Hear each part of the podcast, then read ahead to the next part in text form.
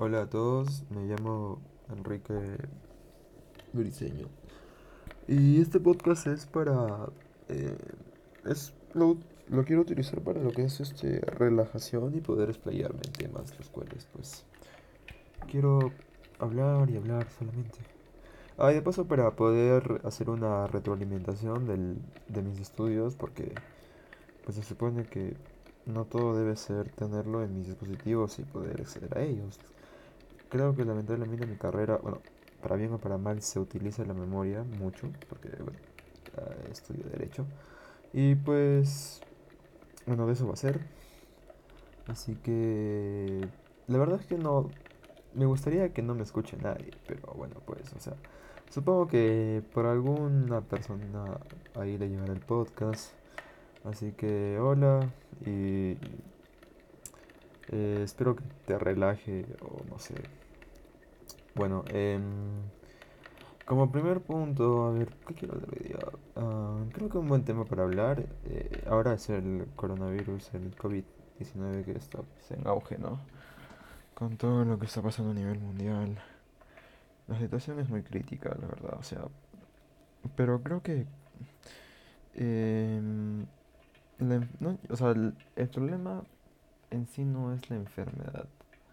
Yo creo que es más cómo la, la estamos llevando, porque Mm, lamentablemente estamos en, bueno, yo vivo en Perú y pues en mi país estamos, eh, es un país de mucho pánico social y creo que para, o sea, a ver, lamentablemente las cosas se hacen sin saber medir el impacto que puede tener en la población, porque, a ver, el gobierno peruano ha dispuesto unas medidas, las cuales son eh, no estudiar, bueno, cancelar todas las clases por, por 15 días hasta el 30 de marzo. Em, no aglutinar más de 300 personas en un ambiente. Y pues, eh, y bueno, hoy día va a haber un mensaje de inundación a las 7 de la noche, así que me quedan 34 minutos, 24 minutos para hablar. Así que pues esas son las medidas, ¿no? Pero creo que... Y donde yo vivo, que es en Huancayo, la mayoría de personas ha estado estos días, eh, ¿cómo se dice? Bueno, la cosa es que se están llenando de cosas para estar ante una posible cuarentena. Pero yo creo que mm, no estamos sabiendo llevar y las, la poca gestión de las autoridades para decir, gente, no se llenan de cosas es muy vaga. O sea, yo no digo que están, estén mal las medidas, sino que hay que reforzarlo con algunas cosas, las cuales puede hacer que la gente pues se informe mejor y, y pueda eh, tener una estancia con la gripe mucho más práctica. Aparte de eso, creo que un punto muy importante no son solo las autoridades, sino que la población eh, no, bueno, no todos, yo intento, no soy perfecto, bueno, no logro la perfección, pero Modestia aparte creo que estoy yendo bien en cuanto a cómo llevar la gripe, que es pues las medidas que nos han dado. Pero creo que hay muchas maneras de poder eh, visual, de poder este, gestionar el problema, ¿no? Porque eh, hace unos días estaba viendo un documental de lo que es este Corea del Sur, en el cual pues han tomado una serie de medidas desde antes de que llegue la enfermedad allá y eso que está mucho más cerca que acá y pues el tráfico, eh, tráfico comercial, bueno, los, los vuelos de Corea a China son mucho más frecuentes que de Perú a China, es por la misma naturaleza y, y bueno, pues y se ha tomado unas medidas muy buenas.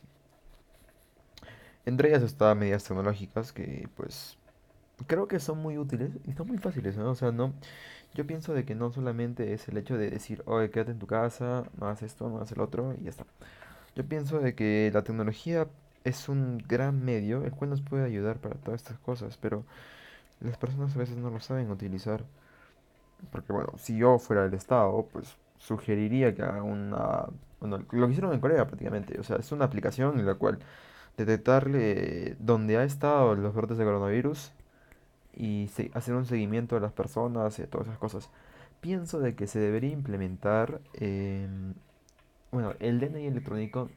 La verdad es que yo no he analizado todas las bondades que tiene, pero pero vamos a ver ahora que tengo internet, bueno, siempre tengo internet.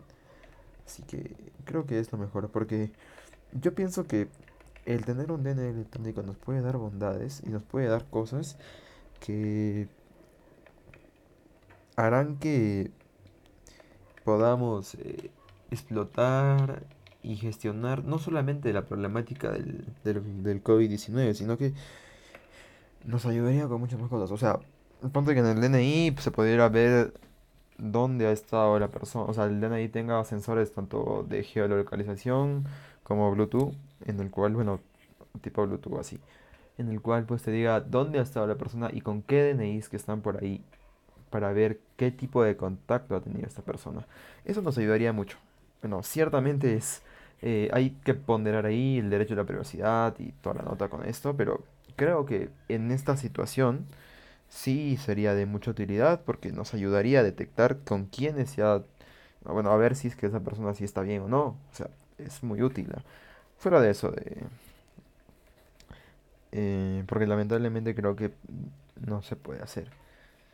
Em, ¿qué más? Eh, creo que se deberían, se deberían hacer infografías y videos los cuales sean mucho más fáciles de comprender para la población. Y deberían enfocar cada tipo de publicidad para cada tipo de, de, de población, porque lamentablemente se tiene que hacer un estudio antropológico de, de cada, bueno, o sea, en Huancayo hay muchos tipos de personas y hay muchos tipos de contextos sociales. Yo vivo en un contexto social medianamente bueno y pues creo que la información que se me puede llegar es un poquito más fácil de digerir que algunas poblaciones, por el mismo hecho de tener, eh, estar en extrema pobreza y pues dedicarse a otras cosas. Em, ¿qué más tengo que hablar? Bueno, ah, cierto, me olvidé decirles quién soy. Bueno, ya saben que me llamo Enrique, pues eh, acabo de terminar, bueno, no acabo, terminé con mi exnovia hace más de un mes, creo. No sé, pero la cosa es que yo creo que las relaciones eh, son algo muy difíciles de llevar. Y peor a mi edad, porque tengo 20 años y pues lo único que quiero es tratar de aglutinar el mayor, mayor conocimiento posible, tratar de crecer profesionalmente, medir mis habilidades y pues eh, disfrutar de la vida en, en todas sus facetas. Pero creo que las relaciones, si no las sabes llevar y si no tienen una misma forma de pensar, no haces que, no hacen que disfrutes de la vida porque éramos muy distintos. Creo que, ah, sí, yo cometí un error muy grande que fue engañarla. Y, o sea, yo creo que ninguno de los dos tuvo, o sea, es un 20, o sea, los dos hicimos muy mal, porque ella también me traicionó en otras cosas, pero, pero bueno, creo que solamente el hecho de no, el hecho de que estar maduros para poder hay que ser maduros para poder llevar una relación. Si no, no, no tiene sentido y si no te autodestruye como me pasó y por eso es que ahora trato de, bueno, estar solo, dedicarme a mis cosas, pasar el tiempo con unos amigos y pues salir. Bueno, aunque ahora ya no estoy estudiando demasiado como debería. De hecho, mañana tengo un examen y tengo que estudiar, pero ya tengo base en ese curso, en esa cosa.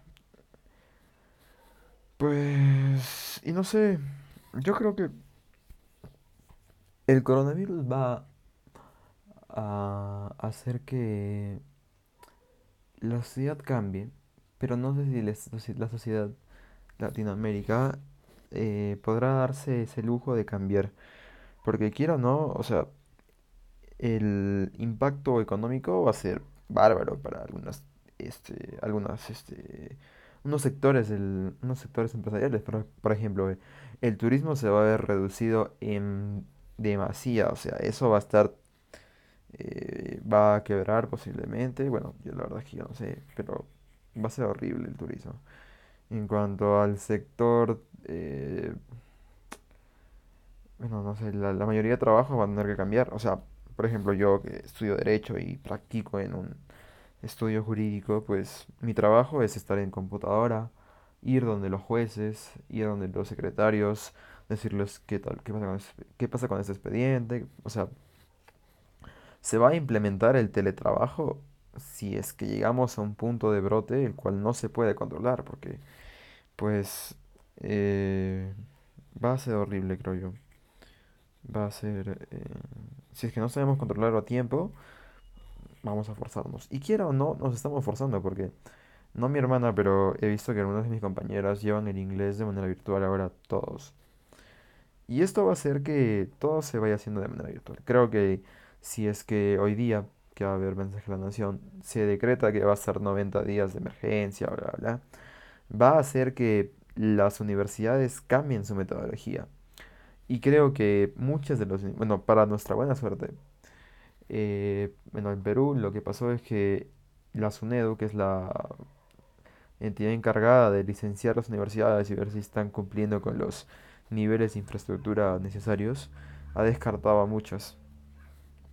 Y eso lo que va a hacer es que, o sea, no sé todas, pero por ejemplo, mi universidad, que creo que es la universidad con mayor capital en la región y con mayor poder adquisitivo, va a tener un poco de sufrimiento, pero lo va a saber sobrepasar porque creo que tiene la, la plataforma logística para, bueno, tiene el dinero y la plataforma logística para poder implementar cursos virtuales para la mayoría de carreras. Bueno, excepto algunas que pues serían presenciales como, yo qué sé, ingeniería civil o no sé. Bueno, pues o sea, conceptos prácticos. Pero creo que para mi carrera, derecho, eh, que simplemente es ver PPTs, analizar, eh, hacer alegatos, tener un debate en clase y pues eso, no necesitamos tanto, tanta, mm, tan, o sea, nuestra tecnología no es tan rigurosa como en el resto y creo que sí se podría implementar bien. Ahora la duda es, bueno, que las entidades que no van a poder y los negocios que no se van a poder adaptar a esto. O sea, los taxistas van a decaer en su, en la forma en que, bueno, van a decaer. Su negocio depende del tráfico de la ciudad y pues toda la cosa. Y pues el hecho de que todo el mundo esté en sus casas va a hacer que los taxistas tomen muy poco. Y la mayoría, o sea, y en Huancayo hay un montón de taxistas. Y aparte de eso hay un montón de colectivos y combis y buses. Y pues creo que a ese sector de la población eh, va a ser muy duro. Al sector de medicina, pues creo va a estar en su auge, pero no sé qué tan, no sé si se estará tomando un plan de contingencia en Huancayo de cómo lidiar contra la pandemia, porque les digo que el sector de salud en Perú tiene una muy mala reputación, demasiada mala reputación. Y pues si no pueden con todas las enfermedades que hemos ido llevando, cuando hay una pandemia habrá una sobrecarga de, de esto y esperemos que no se lleve a cabo. O sea, creo que el gobierno debe ser severo estos, estos inicios para poder eh, no hacer que la curva de crecimiento de la, de la enfermedad, de la curva, la curva de eh, enfermos, o sé, contagiados, eh, no suba a más de 300 en todo el país. Creo que así evitaremos el pánico social y con las medidas que se van a tomar, espero que se, se tomen esas. Y pues las entidades estatales, ¿no? O sea, yo no sé cómo serán, pero los jueces tendrán que hacer teletrabajo, o sea, desde sus casas, llamar a audiencia, que en algunas partes se ha implementado, en lo que es este Indecopi, lo que es el, eh, el Instituto de Defensa del Consumidor, eh, está muy bien implementado y las audiencias de conciliación son hechas de manera electrónica, pero el resto de cosas, no, todavía no se, no se implementa. Pues yo no sé cómo será en el ámbito, o sea, el mismo hecho de que las notificaciones, la mayoría, parte de las notificaciones de los juzgados se hagan de manera presencial, o sea, tienen que venir el notificador al estudio o al, o al domicilio consignado a darte la notificación. Y pues eso creo que está mal. Y el mismo hecho de que, por ejemplo, no, alguna persona tiene un problema y tiene que ah, demandar o tiene que denunciar a alguien, tiene que ir a la fiscalía o tiene que ir a, al Poder Judicial a presentar su escrito a mesa de partes. Y Eso quiero o no, no somos uno. Acá Huancayo es una, s- una pobl- tiene una población de 1.300.000, si mal no recuerdo. Ahora lo busco. Y pues creo que se debería implementar totalmente el, el expediente electrónico.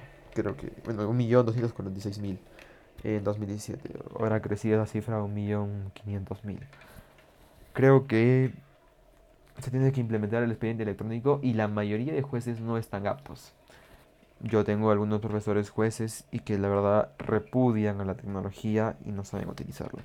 Creo que se va, se va a necesitar mucho de asesores los cuales puedan, puedan este, capacitar al personal judicial. Y luego del coronavirus, si es que se llega a tratar de buena manera, porque se va a sobrepasar. Va a haber un costo, pero se va a sobrepasar. Eh, va a ser, va a haber un cambio radical y no vamos a volver a hacer lo mismo. Lo, lo cual es bueno. Creo que lo bueno del dolor es que te hace cambiarte, te hace avanzar y lo pasado ya no lo quieres volver a hacer. Bueno, yo por ejemplo que pues eh, tuve una pérdida hace eh, cinco años muy fea. Hizo que cambiara mi vida en absoluto y pues no quisiera volver a ser el de antes. Me siento bien ahora, aunque bueno, he perdido un montón de cosas en mi camino, me he equivocado demasiado a mi corta edad. Pues bueno, am, yo qué sé, creo que sectores como la ingeniería civil tendrá que fusionarse mucho con la ingeniería informática porque no va a haber tantas obras si es que no hay tanta población que las necesite. Digo que habrá más, habrá más hospitales. Y creo que, no sé si vieron, pero en cuanto a la educación, la mayoría de colegios creo que no van a ser aptos. Y la mayoría de personas, o sea, bueno, no la mayoría, sino un gran porcentaje, el cual no tiene capacidad de poder adquirir una laptop y una conexión decente a internet con la cual pues llevar su clase virtual es un cargo. Eh, creo que eso escuchó muy ASMR. Eh, no va a poder acceder a una a una a una educación de esa magnitud. No sé si vieron, pero hay una, no me acuerdo el nombre, son escuelas en la nube. Y pues estas se llaman Souls, ahora que recuerdo. Los Souls, eh, pues se utilizan en otros países para poder eh, educar a los niños y luego se les da un examen de grado para que puedan aprobar y bla, bla. Y son muy fáciles. Pero creo que acá en Perú habría que discutirlo, porque acá en Perú la norma no puede ser, o sea, eso es lo malo, o sea, yo pienso de que el, las- el, el contexto peruano no hace viable que todas las normas sean aplicables para todas las personas. Tenemos que tratar de personalizar un poco. Bueno, no person- o sea, personalizarlo en cuanto al contexto social el cual debe de vivir y cuál debe de ser forzado, porque, o sea, si tú ves, no le vas a pedir a, o sea, a un chico que estudia en, pues, Markham, si mal no recuerdo el colegio, no son los colegios más caros, el Palmeras School, el Markham y el Norbert Wiener, creo que es el otro. No me acuerdo. Bueno, la cosa es que esos colegios, los cuales son carísimos, pues si les puedes exigir que tengan una plataforma virtual. Y es más, mi colegio lo tenía. Mis dos colegios, porque yo estudiaba, bueno, tres. Pero mi primer colegio, que fue el Salesiano, eh, lo tenía y pues eh, estaba medianamente decente en mi época. El, pa- el PAMER, que era mi segundo, mi tercer colegio, pues, lo tenía de sobra. O sea, estaba muy bien implementado y se hacían exámenes de manera, se hacían los EVAs, evaluación virtual, no sé qué mierda más. Bueno, la cosa es que se hacían y estaba muy bien. Pero yo estudié en otro colegio porque me jalé de año y era un colegio así, eh, mm, bueno, un colegio de barrio, o sea, mm, y ese colegio no estaba para nada implementado. Les hablo hace cinco años atrás. No sé si ahora estará, pero apuesto de que hay colegios los cuales no están implementados y no creo que lleguen a ese nivel de implementación porque genera un gasto y el cual no les resulta rentable y tampoco a los padres, porque em, la situación de las personas en Huancayo es muy desigual, porque mientras que un lado Algunas, como es mi caso, tenemos la posibilidad de acceder a muchos, creo, creo que todos, eh, algunos padres de familia de los colegios más pobres, porque lamentablemente yo, al ser una sociedad de un poquito más de poder adquisitivo, hace que no me junte con esas personas por el mismo hecho del tipo de sociedad en el que vivo y por el mismo contexto social que tengo. No es que no quiera, sino que no se puede o no, no, no tengo la facilidad. eh, pues hace de que no me pueda acercar a ellos. Y ellos van a ser los más perjudicados. Eh, ¿qué más? Creo que el pánico social hace demasiado. Y, como lo dije, eso también influye a los niños y todo, pues. Y yo qué sé, o sea. Espero que los expertos en cada tema que he dicho, y que supongo que serán muchos más, porque se tiene que evaluar a nivel económico, a nivel turístico, a nivel e- sociológico, a nivel de educativo. am, no sé, o sea, todos los expertos deben de, de contemplar la dimensión del problema para saber sobrellevarlo, porque el contagio es algo muy difícil de controlar si es que no se toman las medidas necesarias. Y creo que el Perú no es un país lo suficientemente capacitado como para aquello. Pues, ¿qué más les quiero decir? No sé, ¿qué más aparte del coronavirus? Pues, creo que, bueno, ahora estoy viendo dos proyectos. Bueno, quiero verlo. Voy a terminar de estudiar esto para empezar a estudiar los sistemas gu- gubernamentales, pero creo que no han hecho bien su trabajo porque siempre hay algo que modificar y creo que estamos un poco mal. A lo que me voy es que creo que parte de mi, bueno, como estoy postulando al Parlamento Joven, que es una, es una suerte de hazte oír en el Congreso, tener algo de relevancia, va a hacer que podamos, algunos, generar proyectos, los más jóvenes, que vayan acorde a nuestra sociedad actual. Como por ejemplo, como le dije, los Souls y el sistema educativo. Bueno, nos va a forzar, el coronavirus nos va a forzar. Y creo que cuando algo te fuerza, no, no estás yendo bien como sociedad. Pues creo que acá se tiene que evitar mucha burocracia, porque si no se evita la burocracia, que el papel tal, eh, vamos a caer en otra vez otro problema y puede hacer que el Perú se vaya abajo. Y eso es lo que no nos queremos porque hemos estado en una época de estabilidad económica y estabilidad eh, social y de los sistemas eh, medianamente decente. no- nadie ha tenido problemas. Aunque ha habido algunas crisis, como por ejemplo eh,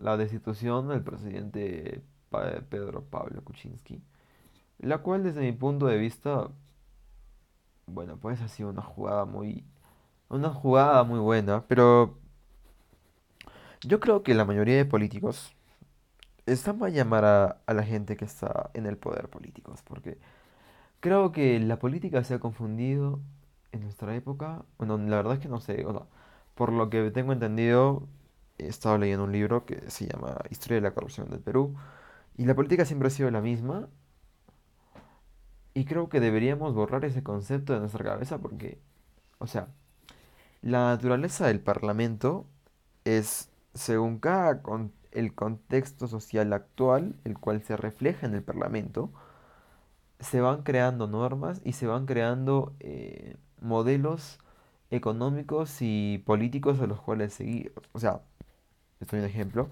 El Congreso peruano estaba eh, llevado a cabo por la mayoría que eran fujimoristas.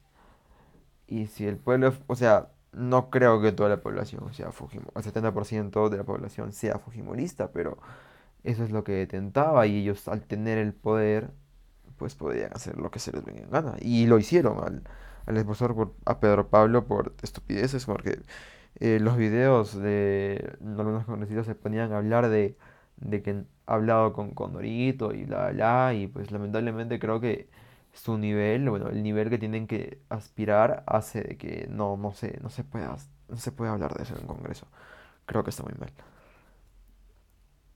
Y pues creo que en el congreso se tiene que dejar de lado, o sea, cuando ya, cuando ya, o sea, se tiene que contradecir la naturaleza del hombre al ya no aspirar a tus ideales, sino a ver el punto de vista de los especialistas y entre todos los congresistas, entre no solo los congresistas, sino entre los tres poderes, apoyarse.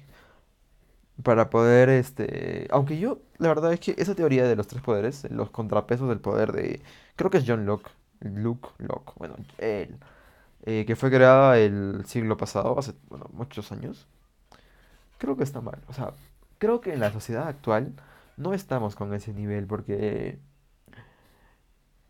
¿qué contrapeso de relevancia ha hecho el, Congreso? O sea, si tú te pones a ver, creo que lo único que ha hecho es pues destituir a un presidente y decirle a otro, o estate quieto, que, y, no aprobar su proyecto como, como él quería.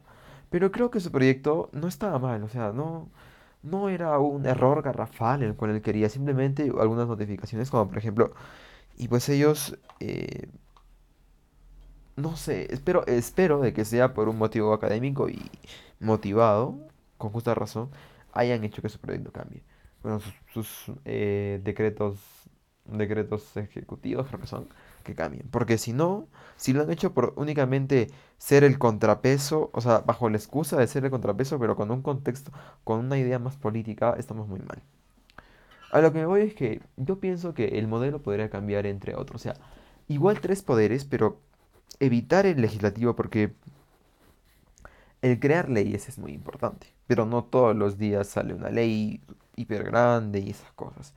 Creo que se deberían, o sea, mi modelo de eh, poder político, bueno, mi modelo de sistema gubernamental va por un lado un poder ejecutivo, un poder judicial y el tribunal constitucional. Porque el poder ejecutivo, al estar subdividido en... O sea, mira, cuando se hace un proyecto de ley, lo que se quiere realizar, o sea, se divide en comisiones. La comisión de las papitas Lays va a regular acerca de las papitas Lays. Y pues luego le evalúan todo, sí es un proceso, pero el cual se especializa en una comisión. Pero no es tan lejano a lo que pasa en los ministerios, ¿sabes? Porque, o sea, cuando tú te pones a ver un ministerio, ¿qué, qué, o sea, qué hace un ministerio? O sea, por ejemplo, la Comisión de Educación, de la Comisión de- eh, Legislativa de Educación va a analizar acerca del proyecto de ley del tal.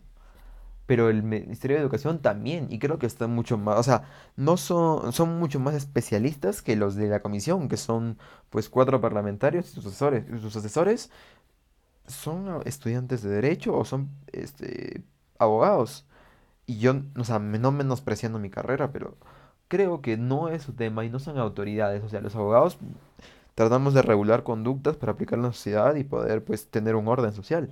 Pero no somos aquellos que tenemos que decidir acerca de qué está bien o mal en la educación o en el turismo, bla. bla. Creo que eso de- demanda especialistas y no se está haciendo bien. Por lo cual, creo que se podría dividir en únicamente el poder ejecutivo, que en los ministerios hayan representantes, o sea, como una, como meterlos adentro, pero no tanto, sino tres por cada región, porque creen, bueno, yo creo de que dos cabezas en una sola habitación hacen más de que 20.000 cabezas, en que 187 cabezas que son los parlamentarios. Y pues así tener un voto de representación, una cercanía, aunque creo que desde cierto punto, creo que ni ni se necesita representantes en el Congreso, ¿ah? Porque yo no me siento representado, o sea, la única vez que me he sentido representado en el Congreso fue, bueno, que ahora está siendo congresista, es, César Combina, que es un, que analicé su historial y bueno, pues es una persona con estudios en sociología, antropólogo, y creo que es alguien de los más decentes para ser congresista, pero eso no quiere decir que sea intachable del todo, porque como cada quien tiene sus errores. Creo que solamente los especialistas y abogados decentes los cuales quieran aspirar y puedan entrar a los ministerios y el Poder Ejecutivo crear una comisión de mini legisladores que sean 7, 8, los cuales pues aprueben una ley o junto con el presidente formen una comisión la cual aprueba todas las leyes designadas por el legislativo, por, el, por, el, por los ministerios, haría un trabajo mucho más efectivo en la sociedad actual que el modelo de hace 20 años. Hombre, puedo escribir un artículo, sobre esto. Voy a hacerlo. Bueno, el poder, el poder, bueno, eso es en cuanto a las normas de carácter administrativo del, del Estado. O sea, por otro lado tenemos el Poder Judicial, el cual puede ser Em, eh, o sea, no sé si saben, pero el Poder Judicial también puede crear ley a través de, lo, de la jurisprudencia vinculante y la doctrina. Bueno, la jurisprudencia es ley. Así que creo que no hay mayor autoridad en cuanto a procesos, en cuanto a conflicto de derechos, que un juez. Y si esos jueces pueden crear leyes, las cuales pues obviamente tienen que basarse, o sea, al momento de hacer un pleno jurisdiccional, eso es lo malo, creo que, no sé si saben la estructura de un pleno jurisdiccional, pero se ven problemas y según eso se llaman especialistas, los cuales te van diciendo, yo pienso esto, yo pienso esto, si tomas la posición y ya. Pero creo que al momento de decidir sobre eso, también hay que llamar a otro tipo, o sea, a varios especialistas para ver qué piensa cada uno y llevarlo a un contexto jurídico con el cual puedan, pues, este, llegar a una conclusión y ver un pleno jurisdiccional.